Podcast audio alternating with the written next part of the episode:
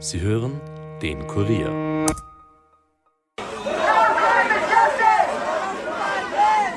No climate justice on occupied land. No climate justice on occupied land. Keine Klimagerechtigkeit auf besetztem Land. Das hat Greta Thunberg am Sonntag auf der Bühne bei einer Klimademo in Amsterdam gerufen. Die Meinungen des Publikums dazu sind gespalten. Auf der einen Seite erhält Thunberg Applaus aus dem Publikum, andererseits erntet sie aber auch heftige Kritik. Ist Thunbergs Solidarität mit den Palinensern naiv oder sogar antisemitisch? Ist es in Ordnung, dass sie ihre Berühmtheit für ihre politischen Ansichten verwendet? Und was bedeutet das alles für die Friday for Future Bewegung? Schließlich ist es nicht lange her, dass Thunberg noch als Ikone gefeiert wurde. Evelyn Peternell, Kurier Außenpolitikredakteurin und Bernhard Gaul, Kurier Innenpolitikredakteur und Klimaexperte, analysieren heute mit mir die Situation hier im Podcast. Mein Name ist Caroline Bartosch. Es ist Donnerstag, der 16. November 2023 und ihr hört den Daily Podcast des Kurier. Schön, dass ihr zuhört. Mit seinem traditionellen schwarz-weißen Palästinensertuch um den Hals hat Greta Thunberg am Sonntag in Amsterdam gesagt, Zitat, als Klimabewegung müssen wir auf jene hören, die unterdrückt sind und die für den Frieden und Gerechtigkeit kämpfen.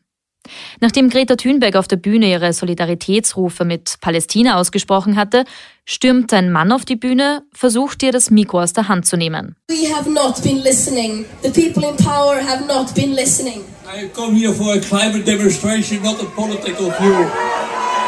Er sagt also, er sei wegen einer Klimademonstration hier und nicht wegen einer politischen Meinung. Der Mann wurde durch Sicherheitskräfte von der Bühne entfernt. Thünberg versuchte zu beruhigen.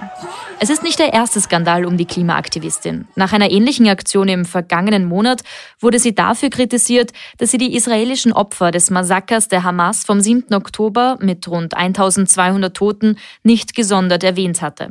Auch in sozialen Medien sorgt sie immer wieder für Aufregung. Für die Klimabewegung Fridays for Future ist das jedenfalls kontraproduktiv, denn sie spaltet sich gerade.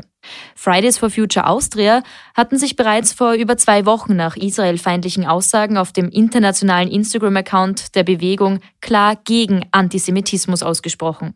Einzelpersonen oder einzelne Accounts könnten nicht für die gesamte Bewegung sprechen, heißt es. Es ist aber noch nicht allzu lange her, da wurde Thünberg noch als Ikone gefeiert. Vor vier Jahren hat sie das Time Magazine etwa noch Ikone einer Generation genannt und Thünberg war damals sogar zur Person des Jahres gewählt worden. Angefangen als Schülerin, die die Schule schwänzte, um auf den Klimawandel aufmerksam zu machen, ist Thünberg zur Sprecherin einer riesigen Bewegung geworden. Sie ist es aber auch, die diese Bewegung jetzt zerrüttet und dazu bringt, sich zu spalten. Bei mir im Studio sind jetzt Evelyn Peternell aus dem Außenpolitikressort und Bernhard Gaul aus dem Innenpolitikressort. Gemeinsam analysieren wir, was da eigentlich gerade passiert, wie bedenklich die Situation ist, welche Reaktionen es gibt und was das alles für die Klimabewegung bedeutet. Hallo Evelyn. Hi. Und hallo Bernhard. Hallo. Evelyn, äh, gleich an dich die erste Frage. Es ist in letzter Zeit, ja, hat sie wieder mal viel für Schlagzeilen gesorgt. Ist ja im Fall von Greta Thunberg nichts Neues, aber die gehen jetzt in eine andere Richtung, nämlich weil sie plötzlich politisch Palästina und Israel thematisiert. Kannst du kurz erklären, was da denn jetzt die letzte Eskalation, kann man eigentlich sogar sagen, war? Genau, das war am letzten Sonntag, gab es in Amsterdam eine riesige Klimademo, wo bis zu 85.000 Leute waren laut Veranstaltern. Und äh, da war Thunberg auf der Bühne und hat ihre Klimathemen angesprochen, ist aber relativ rasch äh, zum Israel-Gaza-Konflikt umgeschwenkt. Mhm. Und sie hat auch ein Palästinensertuch getragen, also eindeutig Stellung bezogen und sagte dort den Satz, dass es keine Klimagerechtigkeit äh, in okkupierten Gebieten geben kann.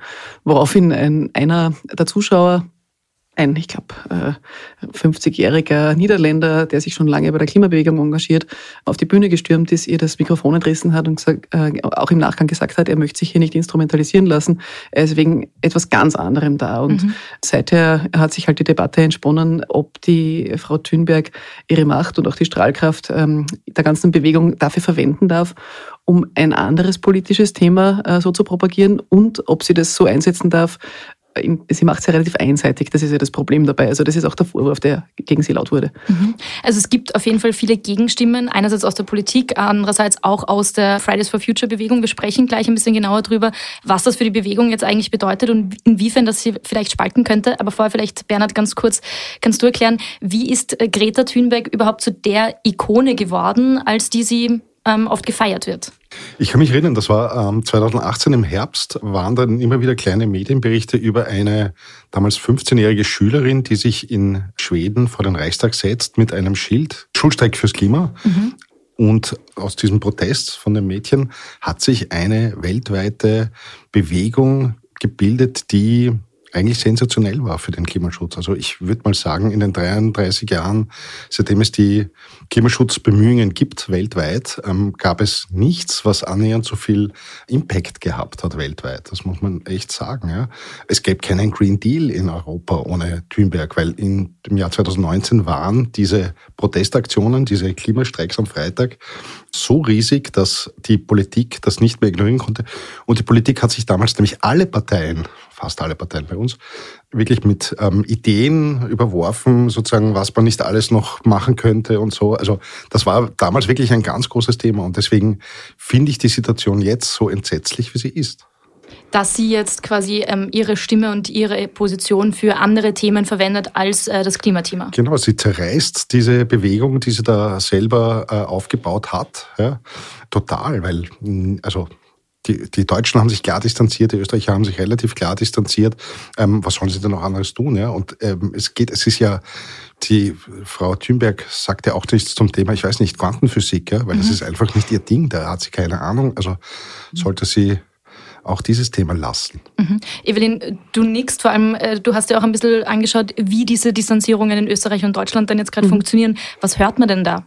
Ja, also in, also in Deutschland war der Gegenwind ganz massiv. Da ist vor allem von den Grünen, die ja eigentlich ihre Verbündeten wären, das sind äh, Wortspenden gekommen, wie das ist granatenmäßig dumm. Ähm, sie ist jetzt hauptberuflich Israel-Hasserin und das waren also gestandene ähm, Bundestagsabgeordnete, mhm. die sowas gesagt haben. Da von der Parteispitze abwärts hat sich jeder distanziert. Ähm, die linken Medien in Deutschland, die Taz, die eigentlich eine große Thünberg-Freundin war über Jahre, hat sie als Persona non greta bezeichnet, so halblustig, aber halt ähm, wirklich abgewatscht. In Österreich waren die Reaktionen nicht ganz so massiv, aber da ist der, der, der Pro-Israel-Kurs in Österreich ist ja nicht ist schon auch da, aber der wird in den Medien nicht so massiv wahrgenommen. Also die, in Österreich und Deutschland war die Distanzierung ganz groß. In anderen Ländern, vor allem im globalen Süden, ist das nicht so wahrgenommen worden, aber da gibt es auch einen anderen Diskurs, da gibt es auch eine andere politische Positionierung, was Gaza angeht. Also es gibt viele Länder, in denen man sich auf die Seite der Palästinenser stellt, allerdings auch nicht ganz so unreflektiert, wie die äh, Frau Thünberg das gemacht hat. Beziehungsweise äh, es geht auch viel darum, was der Fridays for Future Account, der Instagram und der ganze Social Media Auftritt gemacht hat. Die haben sich immer pro Palästina positioniert, woran nichts Verwerfliches wäre, aber völlig ausgeklammert, dass da vorab was passiert ist. Also dieses mhm. gesamte Massaker, der, den Terrorangriff, die Beidseitigkeit, die man da irgendwie äh, immer einkalkulieren muss, die ist völlig negiert worden. Mhm. Manche Stimmen gibt es ja trotzdem, die sagen, naja, vielleicht ist das Ganze ja nur naiv, was sie da macht. Also in manchen ähm, Posts auf äh, Twitter, also Ex jetzt, ähm, kann man ja dann auch rauslesen, ah, na, das habe ich nicht so gemeint oder das ist irgendwie mhm. falsch verstanden worden. Aber von Naivität hört sich, also oder nach Naivität hört sich das jetzt für mich nicht mehr an eigentlich. Nein, also es schon sein, dass sie persönlich tatsächlich naiv ist. Das, das kann ich nicht beurteilen. Ähm, aber sie hat beispielsweise eben bei dieser Demo, wo die dann so eskaliert ist, eine Rednerin auf die Bühne gebeten, ähm, die sie, wie sie nachher sagte, nicht genau kannte. Wenn man sich deren Social-Media-Profile ansieht, ähm, kommt einem das kalte Grausen. Das ist eine Pro-Palästina-Aktivistin, eine Wissenschaftlerin, die so Bildpostings macht, wo sie ähm, tote Babys in Gaza, die Netanyahu am Gewissen hat, tote Babys in Auschwitz, ähm, die Hitler am Gewissen hat, wirklich mit Zahlen gegeneinander aufrechnet, die so auch ein leicht verqueres Weltbild propagiert. Und dazu kommt, dass ähm, der internationale Account schon seit 2021 öfter Postings abgesondert hat, die wirklich fragwürdig waren, mhm. also wo ständig von Genozid die Rede ist und das ist dann doch ein äh, völkerrechtlich problematischer Begriff. Das heißt, es hat sich schon früher eigentlich abgezeichnet, genau. dass es hier Zerwürfnisse auch gibt in der Organisation. Ganz genau, also es hat da die deutsche Bewegung, die ja sich ähnlich wie die deutsche Politik so im Sinne der deutschen Staatsräson hinter Israel stellt, auch eben aufgrund der Geschichte. Ähm, die haben schon immer ein Problem damit gehabt und die haben auch mehrere Mitglieder aus ihren eigenen Reihen, also aus der Bewegung gekickt, weil sie eben teilweise antisemitisch äh, sich geäußert haben. Und Dementsprechend hat es auch ein, ein, großes Zerwürfnis zwischen dieser internationalen äh, Bewegung gegeben. Wer da, da genau dahinter steht, weiß man nicht. Also mhm. der Social Media Account wird angeblich von sehr wenigen Leuten betrieben. Die wiederum haben eine WhatsApp oder eine, eine Telegram-Gruppe, glaube ich, wo sie sich regelmäßig austauschen. Und über die gibt es eben diverse Medienberichte, dass da regelmäßig pro-palästinensische äh, Postings fallen, was per se kein Problem wäre, aber wenn da von Yalla Intifada, also auf zur Auslösung Israels, die Rede ist und das kritiklos hingenommen wird und auch so gepostet wird, ist das halt problematisch. Mhm, absolut, ja. Und es ist so komisch, weil also die Greta, sie ist ja keine, sie ist ja keine Klimaexpertin, die hat mhm. nichts studiert. Sie hat natürlich auch im Nahen Osten nichts studiert, ja. Aber das Besondere war eben, sie hat ja nie was anderes bei der Klimabewegung, hat sie ja nie was anderes gesagt als hört auf die Wissenschaft. Ja. Und dafür ist sie unglaublich angefeindet worden. Das ist ja wirklich sensationell gewesen, wie ein 15-, 16-jähriges Mädchen da angegriffen wurde bis zum US-Präsidenten dem früheren jedenfalls. Mhm. Und das war ja so gut und richtig und wichtig, also die einfach nur sagt, hört auf die Wissenschaft. Ja. Die Wissenschaft ist glasklar bei der Klimadebatte. Ja. Bei Nahost ist das wieder eine andere Geschichte. Aber, aber das ist das, was mir so weh tut, weil sie war einfach ein wunderbarer Verstärker für das, was die Klimawissenschaft sagt ja, und verlangt und fordert. Ja, und jetzt geht alles den Bach runter, das muss man ehrlich so sagen. Für, mhm. Also aus meiner Sicht die wichtigste Klimaschutzbewegung, die wir bisher hatten. Mhm. Du sprichst das jetzt schon an. Was bedeutet das denn jetzt überhaupt für Fridays for Future? Also gefühlt ist die Bewegung ja nicht mehr ganz so groß wie am Anfang. Also wir haben jetzt auch hier nicht mehr bei uns äh, regelmäßig die riesigen Klimastreiks, wo die Massen auf die Straßen gehen. Hat sich die Bewegung hier einfach gewandelt? Ist sie weniger erfolgreich als am Anfang? Oder was bedeutet jetzt auch dieser Wandel Thünbergs? Also ich habe ohnehin das Gefühl, dass sozusagen eine gewisse Frustration da eingekehrt ist, vor allem bei den Jungen, die halt ehrlicherweise fälschlicherweise glauben, nur weil man ein paar Mal auf die Straße geht, ändert sich irgendwas auf der Welt. So einfach ist das eben nicht. Das ist vor allem in demokratischen Strukturen ist das halt ein langer, langer, langer Kampf. So ist das normal. Ja.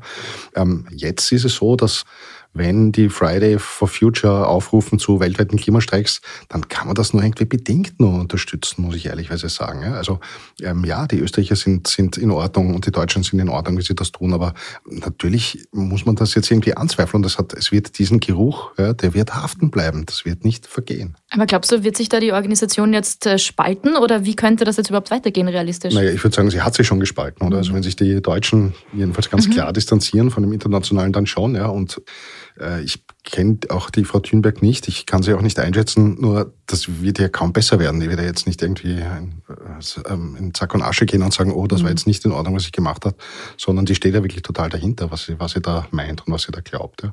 Also insofern sehe ich diese Möglichkeit sozusagen hier mehr Druck auszuüben, auch auf die Politik mehr zu machen, die erlischt für mich.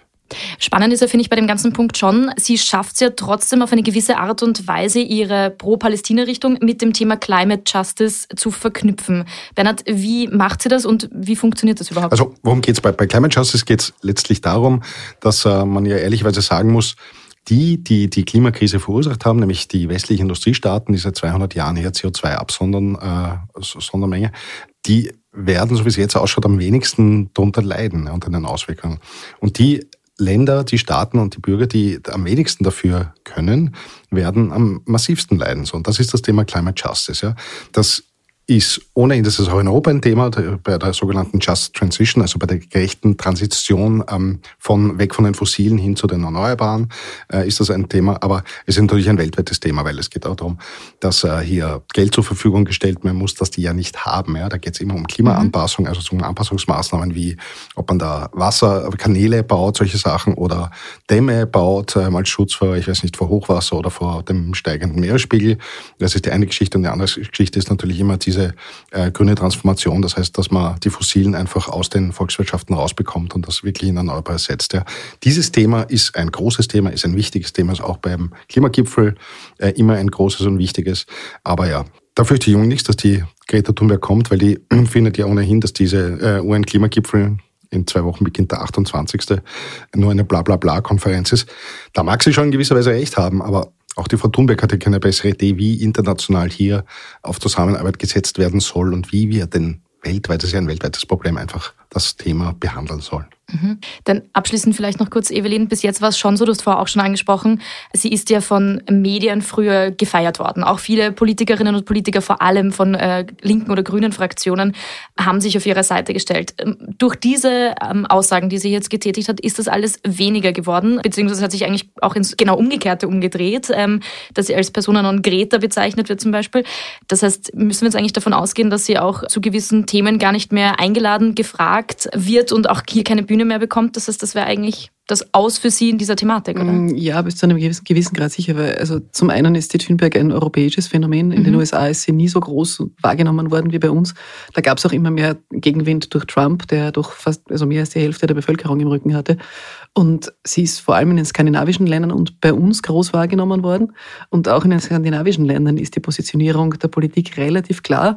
Die sind de definitiv nicht gegen Israel. Äh, die bezeichnen Israel nicht so wie sie als Okkupant und als äh, Kolonialmacht sondern versuchen da einen Ausgleich zu schaffen. Insofern ist davon auszugehen, dass sie als relevante Stimme möglicherweise wirklich nicht mehr so wahrgenommen wird sind auf jeden Fall gespannt, wie das weitergeht, auch was das für die Organisation bedeutet. Ich sage an dieser Stelle an euch beide vielen Dank, dass ihr euch die Zeit genommen habt. Bitte gerne. Danke dir.